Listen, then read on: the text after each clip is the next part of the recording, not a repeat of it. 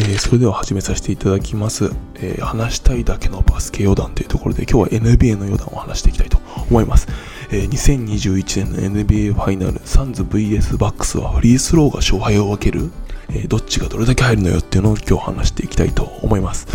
えー、4つに分けて話していきたいと思います。まず1つ目が2021年の NBA ファイナルのサンズとバックスだというところで、それぞれの経緯あの経緯をですね、話していきたいと思います。で、丸2番、シーズンとプレーオフのフリースロー確率の比較を出したいと思います。で、3番目にスーパースターの称号である50、40、90の、えー、2点、3点、1点の得点期待値の比較を説明したいと思います。歴代で9人しかいない50、40、90の、えー、期待値になりますので、非常に高い期待値になってきます。で最後に、丸4番、フリースローって上手くなるの、連続成功記録の機能付け力って知ってますかっていうところです。えー、ロボットの連続成功記録だったり、人間の、えー、連続成功記録だったりっていうのを話していきたいと思います。では、最後まで聞いていただければと思います。ではまずですね、えーと、丸一番2021年の NBA ファイナルはサンズ VS バックスというところです。えー、サンズが勝てばですね、チームとしても、まあ、クリス・ポールとしてもですね、初優勝となる非常に歴史的な優勝になります。じゃあバックスはそうじゃねえのかっていうとバックスがバックスが勝ってもですねチームとしては50年ぶりの2回目というところになります。もちろんヤニスとしてはもう初優勝になるのでこちらはこちらで非常に珍しいというか、えー、優勝になってきます。こうやってあれですね毎年毎年違うチームが優勝できるとねどのチームを応援してもそれぞれ楽しいので、まあ、30チーム NBA いるから、まあ、順繰りに優勝しても30年に1回になっちゃうんですけど、まあ、こういうふうにね、別のチームというか、同じチームばっかり優勝したんじゃなくて、いろんなチームが優勝すると見てる側面白いのかなというふうに思います。僕としてはですよ。で、最後にまあ僕としてはですね、どちらも怪我なく、まあ、気持ちのいいファイナルになるといいかなと思ってます。あの、怪我するとね、来年にも響いたりして、非常に後味の悪い感じになっちゃうし、ぜひですね、怪我なく終えられたらいいなと僕自身は思ってはい。で、丸2番、シーズンとプレーオフのフリースロー確率の比較っていうところをしていきたいと思います。えーと、まずですね、シーズン中は、まあ、30チームあるんですけど、サンズは83.4%で、えー、全体2位。1位が確かクリッパーズだったと思うんですけど、えー、サンズとしては2位になってました。で、バックス、ミルウォーキーバックスの方はですね、76%というところで、全30チーム中23位だったかな、多分、うん、になります。これだけでも、まあ、シュートの確率が9%違って、まあ、チーム、ね、フリースローの上位、もしくはフリースローの下位というところで大きく離れているサンズの方が有利なのかなというところになります。で、プレーオフになると、えー、これがですね、さらに、えー、開く方向に行きます。サンズが86.9%で、プレーオフ16チーム出てる中で1位になります。フリースローがね。で、バックスがえーと、70.3%でプレーオフ出てる16チーム中15位という下から2番目になります。なので、フリースローの確率だけで言うと、えー、1位対15位の対決になってきます。これが関係するのかっていうのを、後ほど、えー、フリースローの期待値っていうところで話していくんですけど、ちょっとまだ、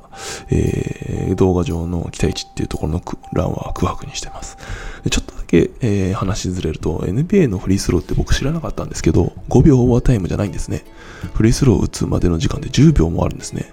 FIBA のルールだと5秒ルールだったりするんですけど、えっ、と、NBA って10秒間もフリースロー打てる時間あるんですね。僕自身知らなかったので、で、でよく今言われてるのが、ヤニスが10秒はテーマなんじゃねえかっていうところで観客は10秒のコールしますよね。1、2って、まあ、1、2つって、で、まあ、10秒オーバータイム吹かれたこともヤニスありますけど、もうこれで初めてしました。僕はあの、NBA のフリースローって10秒もあるんだなっていうところで初めて知ったんですけど、皆さん知ってます？か僕知らなかったです。はい。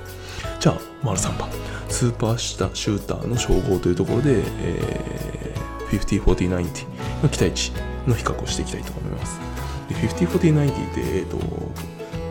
フィールドゴール2点のシュートが50%でスリーポイントのシュートが40%でフリースローの確率が90%っていう、えー、確率をですねシーズン1試合シーズン通して残した方のことを50、40、90と言います。2021年だとカイリー・アービングさんが、えー、とこれを達成して歴代で9人になっているというところです。でこれで毎回出すのがあのスティーブ・ナッシュさんがえっ、ー、と3回かな？3回ぐらい、えー、とこの50、40、90を取ってるんですけど、この複数回取ってる人がまずそもそも2人しかいなくて、ラリー・バードが2回、スティーブ・ナッシュさんが3回というところになります。すごいですよね。なかなかすごいなと思いますが。はい。じゃあ、2点と3点と1点の期待値、それぞれ50%、40%、90%ので期待値を書くとですね、2点が50%で期待値1、で、3点が40%で期待値が1.2。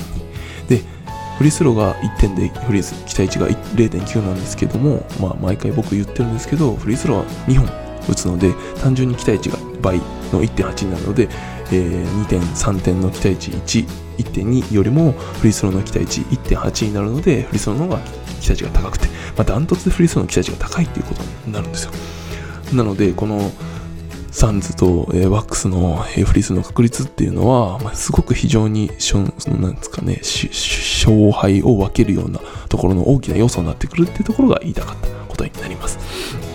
で、実際に、えっ、ー、と、じゃあ、そのシュートの期待値っていうところで、フリースローの期待値っていうところを、えっ、ー、と、表に表してますけども、シーズン中の確率、サンズが83 83.4%、バックスが76%なので、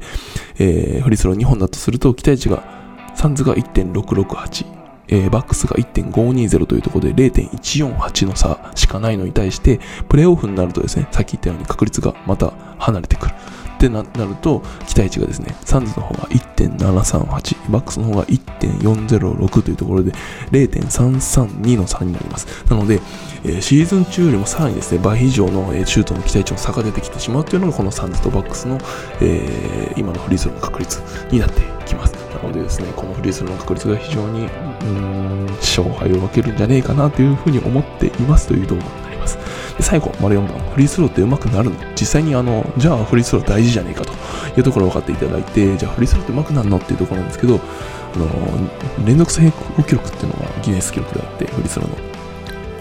この辺り説明していきたいと思います。で、トヨタのロボットの Q3、今 Q4 とかいうので3ポイント打ってるロボットいますけど、えー、Q3 の時にですね、えっ、ー、と、シュート連続記録ありまして、何本か知ってます？僕、まあ、何回もこれ言ってるんで、